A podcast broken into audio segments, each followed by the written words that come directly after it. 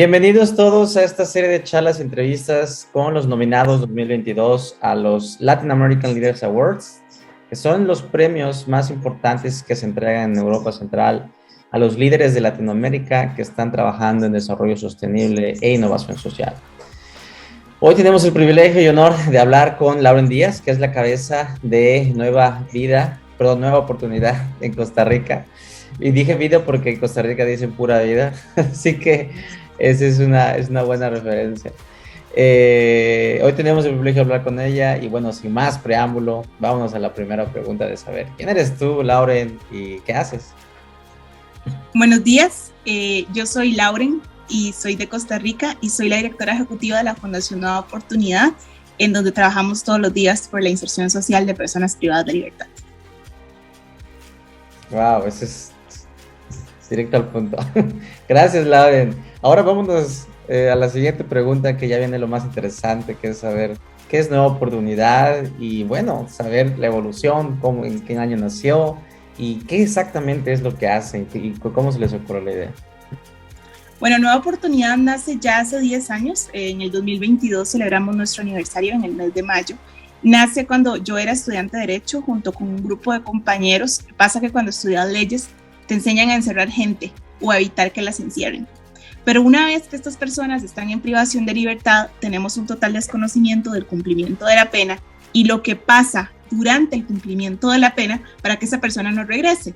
Entonces, eh, esa fue como mi primera impresión en mi curso de Derecho Penal. Mi profesora nos invita a un centro penal y ahí me choco con una realidad que yo no sabía que existía. Yo conocía la realidad de los medios de comunicación, de que las personas delinquen, de que son peligrosas y cuando te encuentras gente que se parece a mí, que tiene mis mismas necesidades y que aparte de todo lo que tuvo fue un contexto totalmente distinto al mío, asumo un compromiso con los centros penales.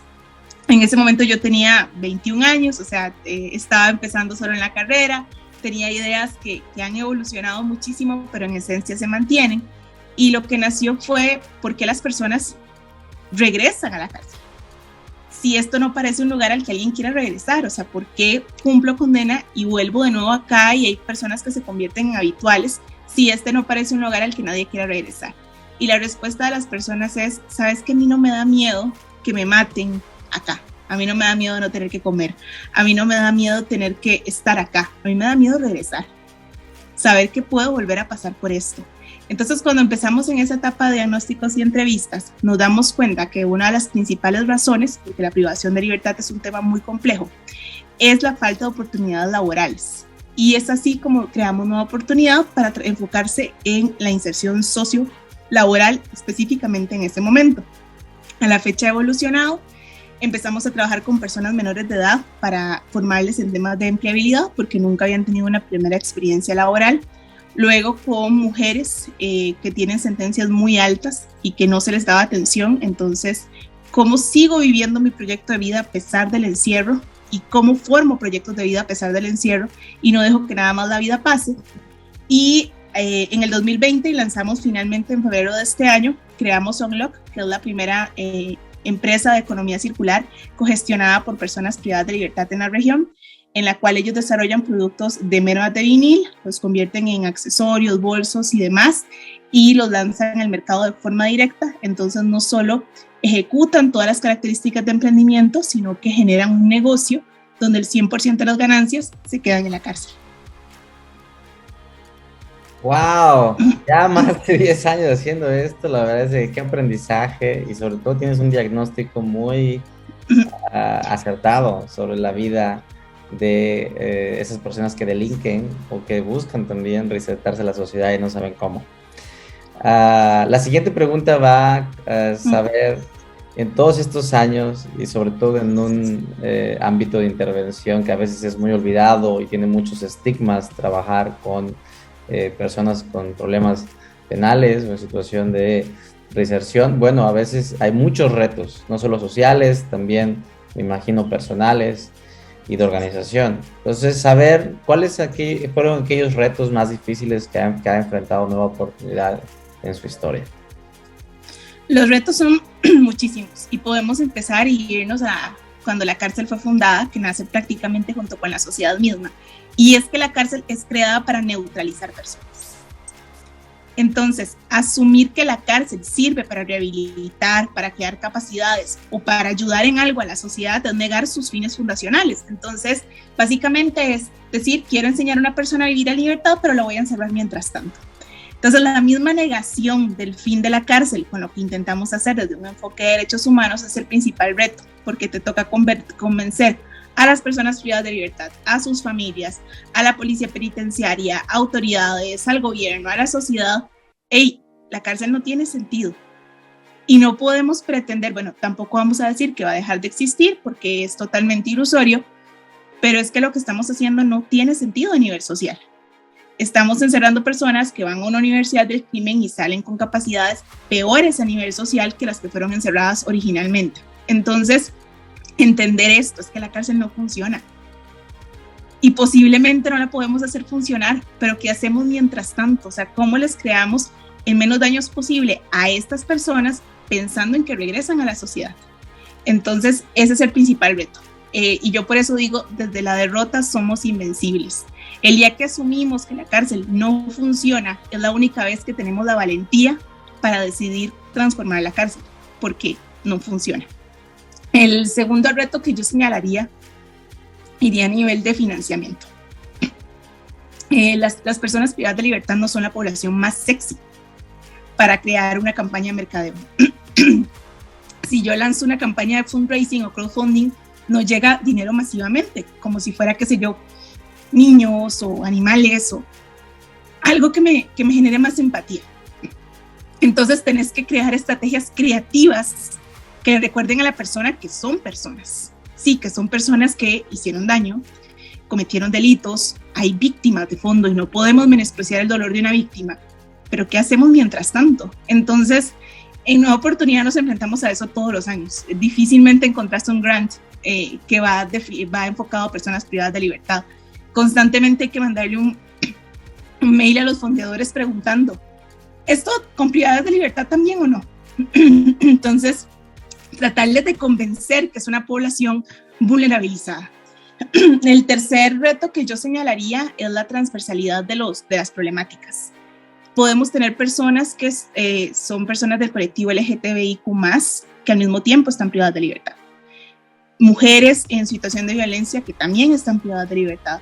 Jóvenes menores de edad, personas con discapacidad, adultos mayores, poblaciones que ya eran excluidas y que nunca fueron incluidas en una dinámica ciudadana, en una dinámica económica, que hoy están privadas de libertad. Entonces no es como que yo tengo un, colectivo que es totalmente homogéneo, sino que me puedo encontrar una persona que al mismo tiempo atraviesa por tres discriminaciones o vulneraciones a sus derechos al mismo tiempo.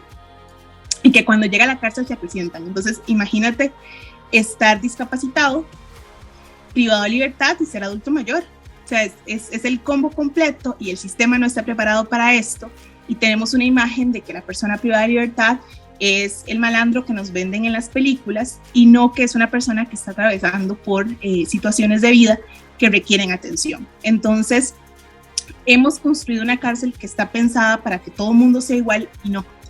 Nos vamos a encontrar a un montón de situaciones que desde la innovación social requiere eh, soluciones específicas. Yo no puedo pretender tener la misma solución para una persona que está transicionando para ser eh, eh, en su proceso para mujer trans que para una persona que es un hombre heterosexual, blanco y tiene más condiciones de vida porque lo está esperando su familia afuera. Entonces, esta necesidad de crear soluciones guante es uno de los retos más importantes.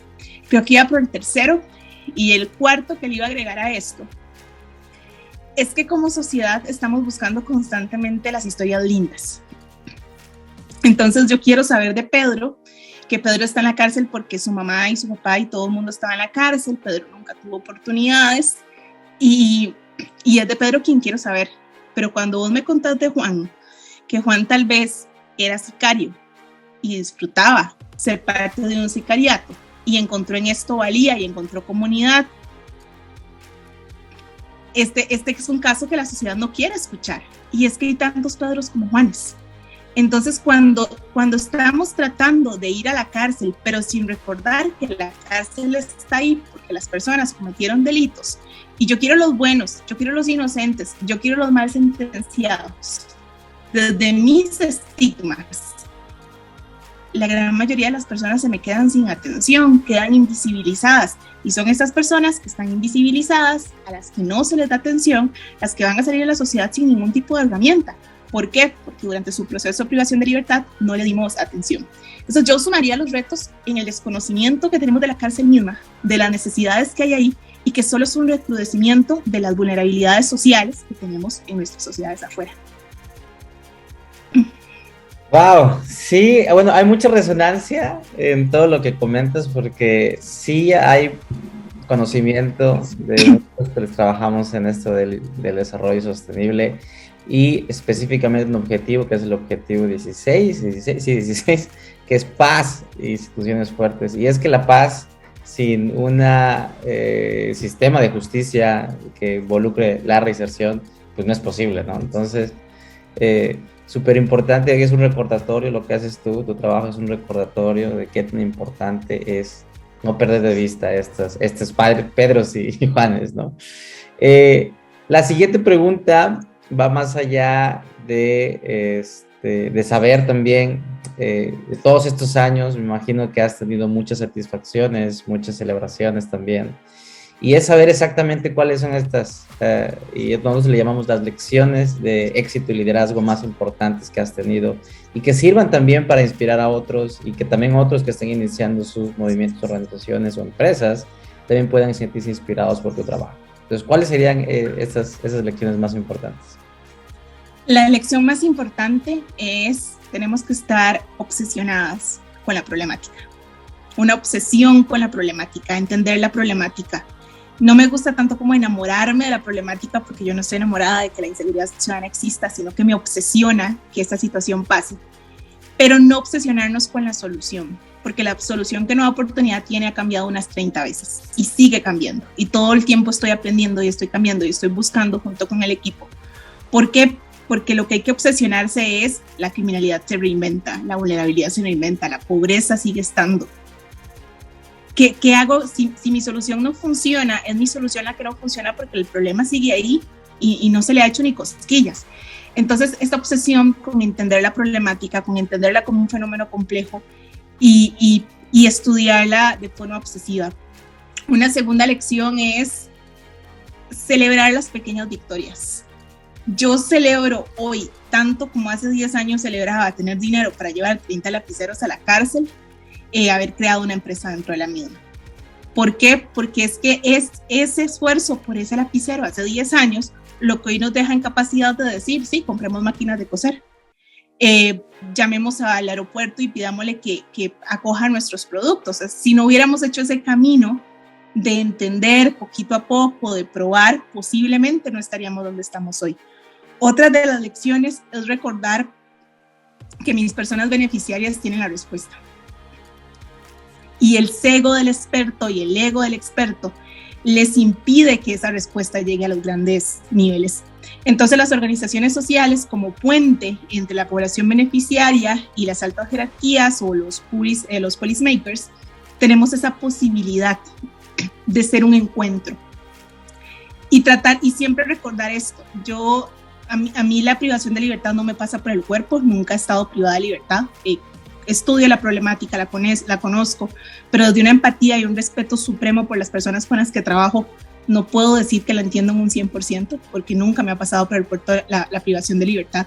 Entonces es un privilegio para mí ser vocera de estas personas ante autoridades, ante este tipo de espacios y siempre recordar eso. Son ellos y ellas quienes me pueden decir cuáles pueden ser las soluciones que les hacen sentido. Entonces hay que preguntarlo todo. Aunque parezca lo más sencillo, hay que preguntarlo todo. ¿Por qué? Porque es la única forma de no cometer los mismos errores. Y la última lección, y yo creo que aplica a todo, es recordar que las personas valen por sí mismas, no por un valor transaccional. ¿Qué pasa con el valor transaccional? Estamos tan obsesionados con los indicadores que si a mí me dicen, este año tenés que atender 100 personas, entonces yo selecciono los 100 que yo sé que me van a cumplir, ¿no? Eh, ustedes mismos los hacen en sus programas, todos los, todos los proyectos sociales lo hacemos.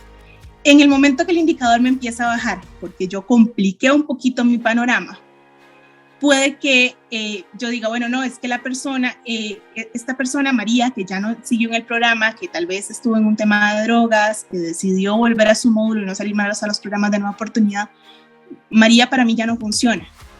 No, María funciona y es a María quien tengo que ir a buscar para entender por qué mi solución a María no le sirvió. ¿Por qué? Porque María, María tiene un valor en sí misma. No tiene un valor cuando ella decida pasar por 30 sesiones de nueva oportunidad y obtener un título que es el error que tenemos. Mira, qué lindo que María quiso apuntarse, qué bárbara, con todo lo que podía estar haciendo dentro de la cárcel y decidió ir a estos programas. María ya tenía un valor por el simple hecho de ser humano antes de decidir ser parte de estos programas, antes de decidir cambiar. ¿Por qué? Porque desde la visión de una persona libre, yo quiero que se parezcan a mí. Y es una de las cosas que, que es, es, es constante recordar que no estoy ahí para que se parezcan a mí. Estoy ahí para que María pueda ser María, para que Juan pueda ser Juan, para que Pedro pueda ser Pedro. Y que tienen un valor por el simple hecho de ser humanos y no un valor transaccional de que atravesaron por mi programa y ya les di el stickers de buenas personas que se pueden adaptar a la sociedad. Gracias por estas eh, buenas elecciones. La verdad es de que eh, esta, creo que es la pregunta que más disfrutan todos, porque se aprende mucho de esto. Así para que todos aquellos que estén trabajando en justicia, paz y sobre todo en temas de eh, problemáticas de residencia social, bueno, qué buen referente has, has dado ahorita. la última pregunta es un espacio abierto para que tú puedas compartir un mensaje final o incluso, ¿por qué no? Algún reconocimiento, algún anuncio, algo que quieras eh, decir y que nos sirva también a aquellos que tenemos esta encomienda de, votar y elegir a los 20 premiados de este año, pues podamos también conocer este, a detalle. Así que el micrófono es tuyo. Bueno, mi mensaje final sería que hay más de 10, 10 millones de personas privadas de libertad en el mundo. Eso es dos veces Costa Rica hay dos veces mi país de personas privadas de libertad en este momento. Ojalá que algún día la sociedad tenga la, capacidad de entender que lo que estamos haciéndole con las personas que están en la cárcel no es la solución correcta, que deberíamos estar dando las soluciones reales y que cuando eh, eh, organizaciones como Nueva Oportunidad, otras organizaciones eh, de gran valía que también existen en América Latina, porque es un, problema muy concentrado en, nuestras, en nuestra región, obtengan la posibilidad de llevar estas, estas narrativas y tener estas conversaciones de forma directa en grandes escalas, vamos a poder cambiar lo que está pasando. Porque no hay sentido para que dos veces mi país esté completamente encerrado, sin oportunidades, sin posibilidades y únicamente neutralizados porque la sociedad les falló una vez, les seguimos fallando y posiblemente les fallemos a sus próximas generaciones. Gracias, Lauren. Eh, invitados todos a que conozcan más el trabajo de Nueva Oportunidad Costa Rica, sobre todo el trabajo de Lauren Díaz, eh, nominada este año y estamos muy felices y honrados de tenerte en este listado. Así que eh, lean toda la entrevista completa, por favor, no hay, no hay pérdida de tiempo porque esto se aprende bastante. Y voten. Gracias, Lauren, y felicidades. Gracias.